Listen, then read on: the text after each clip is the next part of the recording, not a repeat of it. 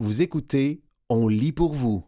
Cinq conseils pour retourner au travail après un congé parental. Un texte d'Anaïs Bouicha paru le 21 novembre 2023 dans le magazine Urbania.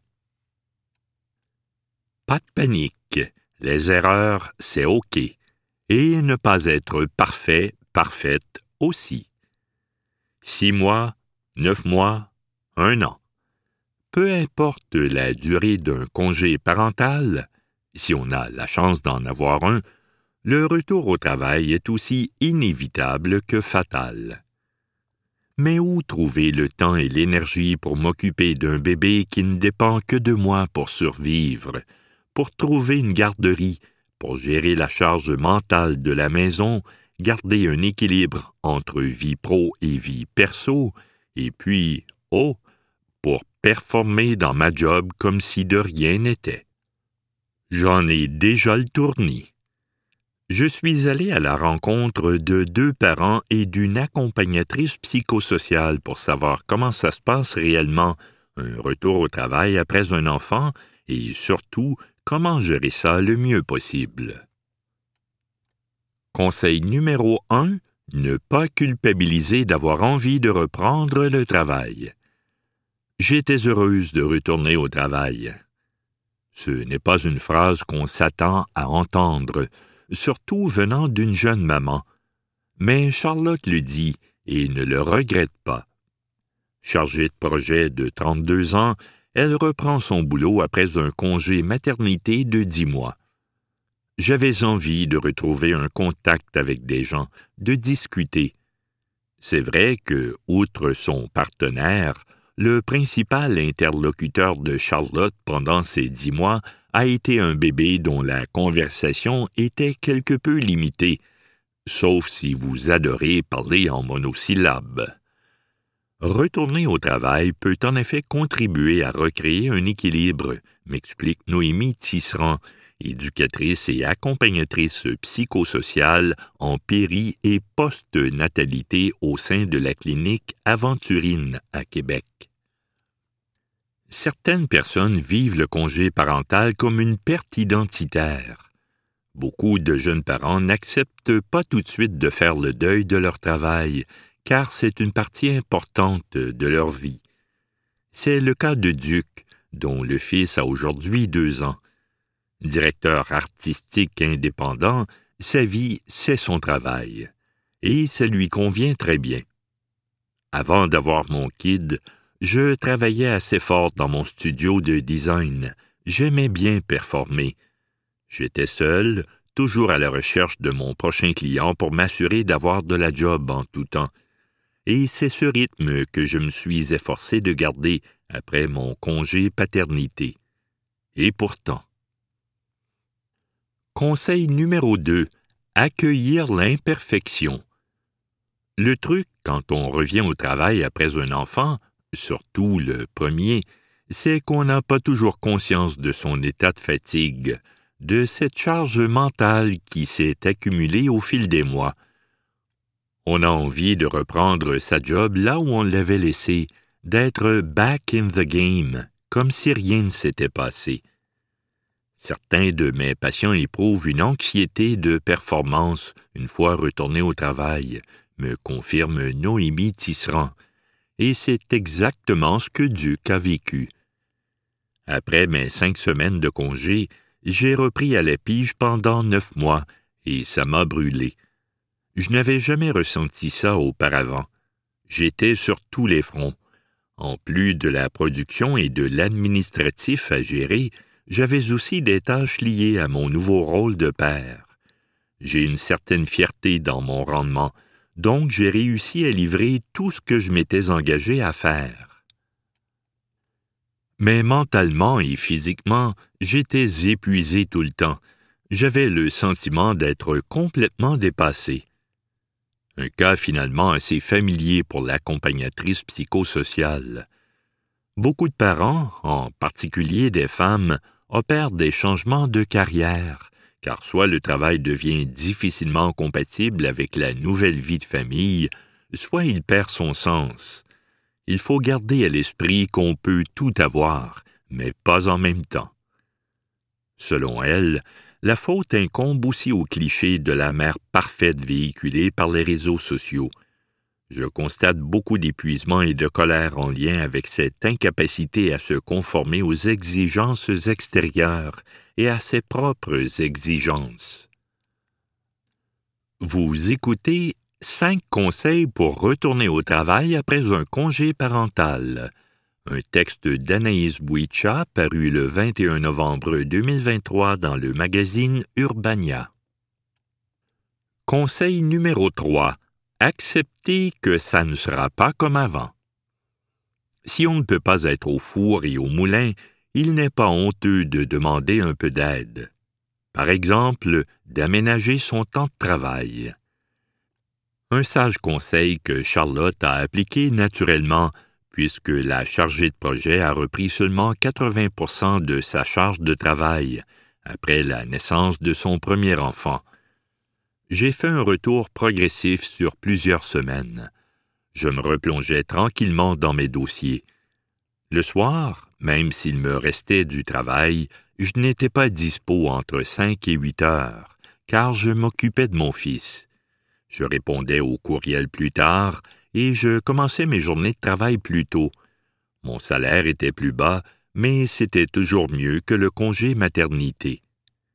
Duc, lui, a mis plusieurs mois à faire ce deuil de sa vie professionnelle d'avant. J'ai dû switcher et prendre un travail permanent, plus relax, dans une agence. Je voulais retrouver un rythme de vie plus sain et un équilibre avec ma vie familiale. Ça a été un sacrifice financier et ça me plaît moins, mais je me dis qu'une fois que mon fils sera grand, j'aurai l'option de retourner à la pige. Pour Charlotte, en revanche, le principal changement à accepter n'a pas été son travail en lui-même, dans lequel elle était beaucoup plus efficace qu'avant. Avec un enfant, t'apprends à faire mille choses à la fois, mais la relation avec ses collègues, J'étais en décalage avec certains qui n'avaient pas d'enfants. Ma vie laissait moins de place à l'imprévu, aux apéros spontanés. À l'inverse, je me suis rapproché d'autres personnes avec lesquelles je pouvais partager cette nouvelle réalité. Et si elle a réussi à jongler entre sa vie pro et perso, c'est grâce à un bel effort d'anticipation et de communication avec son partenaire. Conseil numéro 4. Exprimer ses besoins. C'est peut-être le conseil le plus essentiel. Parler franchement avec son ou sa partenaire, surtout si un enfant fait partie des projets, et le faire le plus tôt possible. Éducation, valeurs, partage des tâches, importance de la carrière. Communiquer est un filet de sécurité, même si ça ne garantit pas que tout se passera bien, reconnaît Noémie Tisserand. C'est en tout cas ce qui a permis à Duc de sortir la tête de l'eau. C'est très important de faire front ensemble, d'être empathique l'un envers l'autre. Avec ma compagne, on a la chance de bien se comprendre. Ça m'a vraiment aidé. Le soir, d'un seul regard, on sait lequel de nous deux est le plus fatigué et l'autre prend le relais.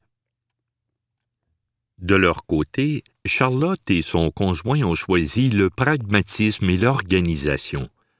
J'adore faire des tableaux et très vite, on a mis en place un système d'organisation assez rigide pour établir qui s'occupait de quoi à la maison.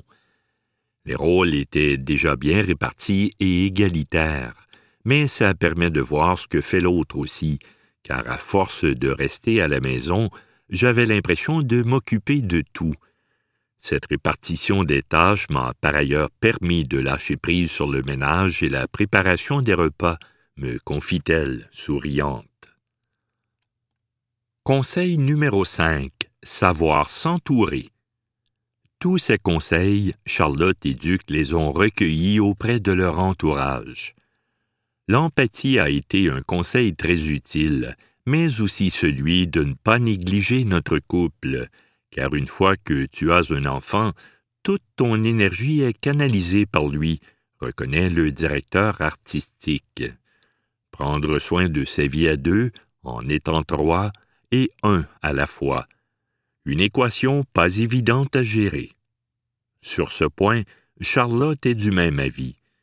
On n'a pas la chance d'avoir notre famille proche de nous, donc on fait garder notre enfant par des amis pour se donner la chance de se retrouver et de décompresser. Pour un couple qui vient d'accueillir un enfant, le fait d'être bien entouré permet de créer un safe space pour se confier en toute bienveillance, sans jugement. En plus des amis et de la famille, le couple peut également se tourner vers des organismes communautaires pour souffler un peu. Il y a parfois un oubli des défis de la parentalité, regrette Noémie Tisserand.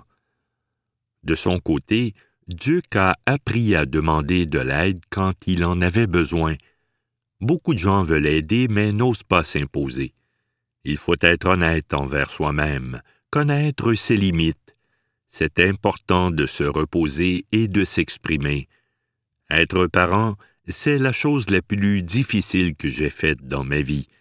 Il m'est même arrivé de me demander si j'étais fait pour être père. Mais on s'en sort. C'était cinq conseils pour retourner au travail après un congé parental. Un texte d'Anaïs Bouicha paru le 21 novembre 2023 dans le magazine Urbania.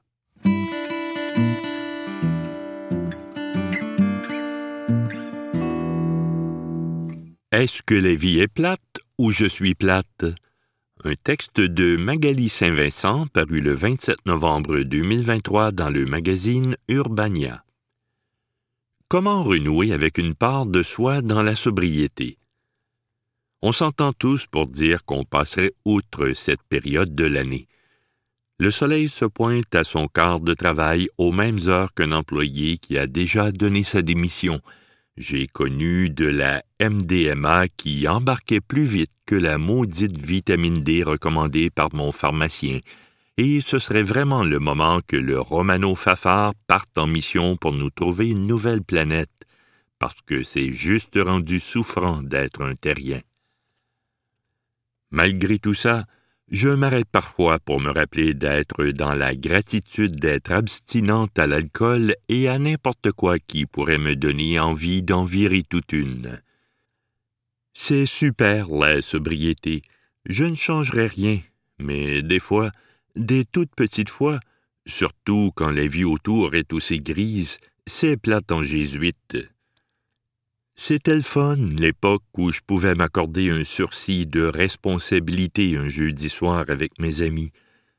Je me souviens du doux sentiment de savoir pertinemment qu'on allait l'échapper, qu'on avait prévu prendre un seul verre, mais qu'on a toutes consenti secrètement dans nos têtes à une autre sorte de soirée. Comme il était bon d'être enivré au point d'oublier le compte en banque vide, les obligations, la brassée de linge que je n'ai pas sortie de la laveuse avant de partir de chez nous. L'affaire, c'est que la plupart du temps, je gâchais pour moi et les autres ce moment suspendu en voulant me battre, brailler ou disparaître en inquiétant tout le monde. Ça, je ne m'en ennuie pas du tout. C'est même ce qui me garde abstinente. Il m'arrive par contre d'être nostalgique du chaos. J'étais un hot mess. J'avais un manteau doré, des trous dans mes bas de nylon, des cheveux jamais peignés. Un genre de Avril Lavigne en 2006 qui serait passé dans un nuage de glitters. Une comète qu'on regarde briller comme un grand spectacle dans le ciel en espérant qu'elle n'entre pas en collision avec quoi que ce soit. Je dansais, je riais fort, je pouvais chanter toutes les tunes des cartables collants du karaoké de l'Astral 2000. Mais ce que je ne dois jamais oublier, c'est que, comme une comète qui passe trop près du Soleil, j'ai fini par me brûler et mourir bien avant que la lumière disparaisse aux yeux des autres. Le bout où je me brûle, ce n'est pas moi, c'est la maladie de l'alcoolisme. Le parti, les brillants, la joie de vivre, ça, c'est moi. Je l'ai oublié ces derniers temps. Me voici, presque quatre ans d'abstinence plus tard, emprisonné dans ma tour d'ivoire de Basic White Beach, de Clean Girl Aesthetic, où le plaisir de voir un comptoir bien propre l'emporte sur une soirée avec les amis où je me couche plus tard que prévu. Bref, je suis rendu vraiment plate. Je suis rendu loin de moi. En arrêtant de boire, j'ai voulu reprendre le contrôle sur tout, avoir l'air organisé aux yeux des autres. Je suis devenue sérieuse, certes, mais aussi beige et, honnêtement, psychorigide. Dans les dernières semaines, j'ai fait la liste de ce dont je m'ennuie de l'ancienne Magali. J'ai écarté les bouts misérables. J'ai tenté de trouver le diamant dans les souvenirs boueux. J'ai fait la liste des choses que j'aimais et que je n'avais pas vues depuis longtemps. Finalement, j'ai réalisé que j'avais besoin de remettre de la couleur dans ma vie. Parce que même sobre, je ne serai jamais une fille de demi-mesure. Mes cheveux ne seront jamais placés en sleek bun. Je suis maximaliste, bruyante. Je suis chanceuse dans tout ça. J'ai un nouvel ami qui tripe un peu trop sur Marketplace et qui m'envoie des morceaux funky aux vingt minutes environ. J'en achète parfois. Ça peut avoir l'air hyper superficiel, mais en achetant deux, trois morceaux vintage, j'ai l'impression d'enfin me retrouver. Je reste plus souvent pour parler aux gens après mes spectacles, dans les bars. Je prends une bière sans alcool, comme ça, dans la mer de monde, j'ai ma bouée et je peux naviguer. Venez donc me jaser, vous m'aidez plus que vous ne le pensez. Surtout, surtout, je me permets de me tromper. Quand j'étais alcoolique, je n'étais qu'échec, et c'était bien correct. Dans tout le manque d'amour que je pouvais me faire vivre, j'étais toujours empathique envers la version de moi qui apprenait. Dans la sobriété, je m'en demande trop. On dirait que je me dis Maintenant, tu as les moyens de ne pas l'échapper, alors ne te trompe jamais. Dans l'abstinence, j'ai oublié ma douceur. Sans baisser mes gardes, tout en restant vigilante, je peux reconnecter avec ce qui est amusant. Je peux laisser mes bobettes pas pliées et aller rejoindre du monde dans un party. Je peux commencer à me faire confiance. C'était Est-ce que les vie est plate ou je suis plate? Un texte de Magali Saint-Vincent paru le 27 novembre 2023 dans le magazine Urbania. Les Cowboys fringants de la fiction à la réalité. Un texte d'Hugo Meunier paru le 24 novembre 2023 dans le magazine Urbania. Mission parler avec des Marcel Galarno et des Loulou Lapierre. Marcel Galarno, Gaston Landry, Le Motel Capri, Gina Pinard, Mario Dubé, Loulou Lapierre, Suzy Prudhomme, Barbas Pizza une foule de personnages et d'endroits, réels ou fictifs, meublent l'univers des chansons des cowboys fringants. C'est là le point de départ d'une idée loufoque pour un reportage. Offrir une voix à ces personnes chantées par Carl Tremblay, en essayant de contacter des homonymes ou des gens en lien avec des endroits immortalisés dans leur volumineux catalogue. La mission n'était pas simple. J'ai dû écrire à une trentaine de personnages mentionnés dans les chansons des cowboys en vain. J'ai même écrit à une Gina Pinard du Wisconsin et une Denise Martinez de la Californie, ce qui témoigne d'une motivation commandant le respect pour l'humble journaliste que je suis. Mais rassurez-vous, tout n'était pas perdu. Un Mario Dubé de Rimouski m'a répondu pour m'assurer qu'il n'était pas le Mario Dubé de la toune, c'est-à-dire celui qui faisait le signe du devil, devil, dans son duster après avoir fumé un quatre papiers. Même chose pour une Louise, Loulou, la pierre de Montréal, qui m'assure ne pas être celle qui vit un joyeux calvaire sous un ciel en stucco, entre les caisses de bière et les bébelles des flots. Après avoir été ghosté par une flopée de Gaston Landry et de Marcel Gallarneau, dont un arbore une photo des cowboys fringants en couverture de sa page Facebook, une Suzy Prudhomme m'a finalement donné signe de vie. Je présume que vous m'avez écrit au sujet de leur chanson qui porte mon nom.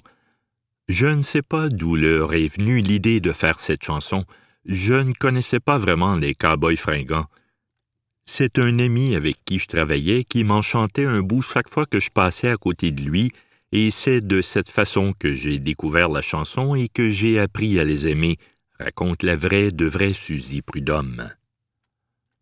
Suzy, Suzy Prudhomme, Suzy, Suzy Prudhomme, où que tu sois sur la terre, je t'envoie dans l'univers des bons baisers de l'avenue Papineau et ton chat Méo. J'ai quand même poussé le zèle jusqu'à écrire à un garage qui s'appelle juré craché, Carrosserie Gary, située à Malmort-sur-Corrèze, dans le sud-ouest de la France. J'aurais aimé voir la face du staff en recevant mon courriel, resté à ce jour lettre morte.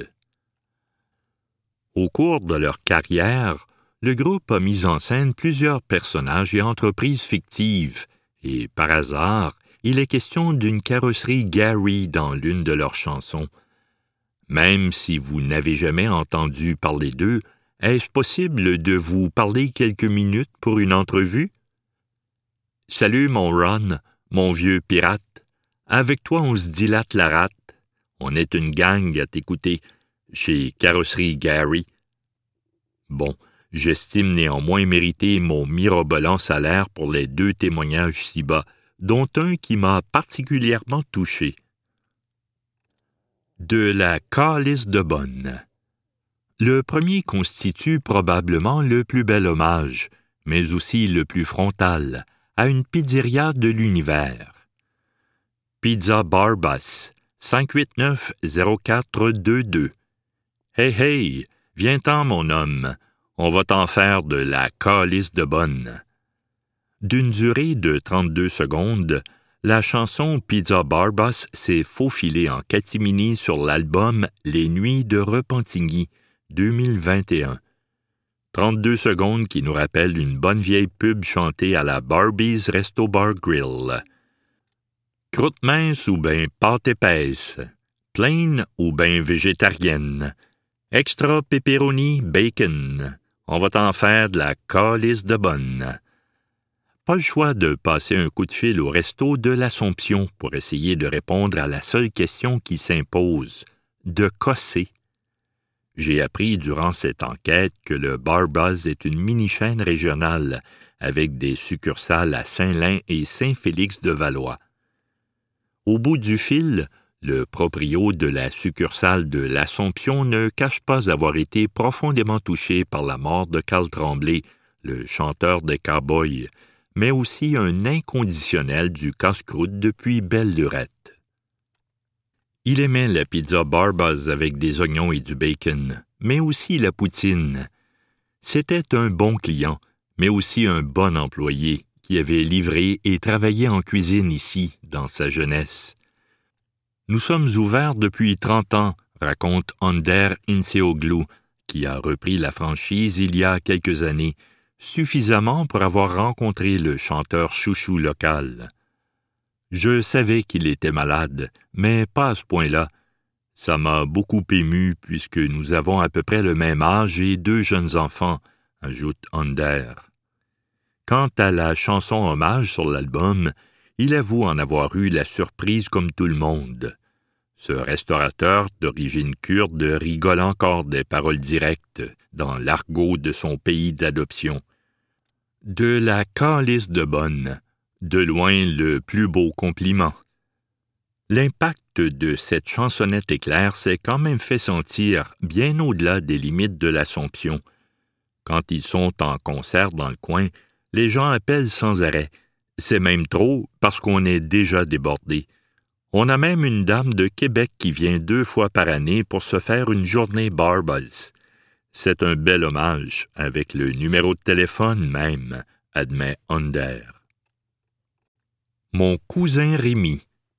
C'est grâce à ma collègue au 98,5 FM, Catherine, que j'ai entendu parler de Jean-Marc, mais surtout de l'impact énorme qu'a eu la chanson Mon chum Rémi dans sa vie. On dirait qu'elle était écrite pour lui, murmure-t-il la voix étranglée, au sujet de ce classique qui l'a aidé à traverser le deuil de son cousin il y a trois ans. Ajoutons à cela que le cousin en question s'appelait Rémi et vivait plusieurs des mêmes problèmes rapportés dans cette magnifique chanson triste et tendre à la fois, résumant un pep talk d'un gars à son grand chum en proie à des idées noires, donné dans le fond d'un bar juste avant sa fermeture. Comme le Rémi de la chanson, son cousin avait des problèmes de drogue et, comme lui, il avait un petit gars. Mais rentre donc à maison, t'as un flot qui t'adore. Ça, c'est une vraie bonne raison pour ne pas passer de l'autre bord. On pense jamais que ces choses-là peuvent arriver. On croit que c'est juste une mauvaise passe. Ça a été un choc quand il l'a fait, mais je me disais que si la chanson pouvait aider d'autres mondes comme elle m'a aidé, confie Jean-Marc, la jeune quarantaine, qui habite lui-même Repentigny et a grandi avec les cowboys. La chanson a déjà résonné très fort chez lui aussi. Moi aussi, j'ai eu mes idées noires, mais j'ai réussi à surmonter mes démons. Jean-Marc apprécie particulièrement la manière accessible par laquelle les cowboys abordent le suicide, à la fois rigolote, mais ô combien importante. Hey, Rémi, fais pas de conneries, je t'aime bien la face, puis tu me dois encore cinquante piastres. La mort de Carl Tremblay peine ce fan de la première heure, qui a transmis son amour du groupe à sa fille de onze ans. C'est ma jeunesse, je suis content d'avoir vu le dernier concert au Centre Bell avec ma fille. On écoute les cowboys à la maison, au chalet, partout. J'aimerais conclure cet exercice périlleux en saluant bien bas tous les personnages du catalogue qui, comme nous, vivent des heures sombres. Au moins, à l'instar de Carl Tremblay, eux non plus ne seront jamais oubliés et continueront d'être célébrés à travers la musique des cowboys, pour le meilleur et pour le pire, comme pour Gina Pinard et JP Labrosse. C'était Les Cowboys fringants de la fiction à la réalité, un texte d'Hugo Meunier paru le 24 novembre 2023 dans le magazine Urbania.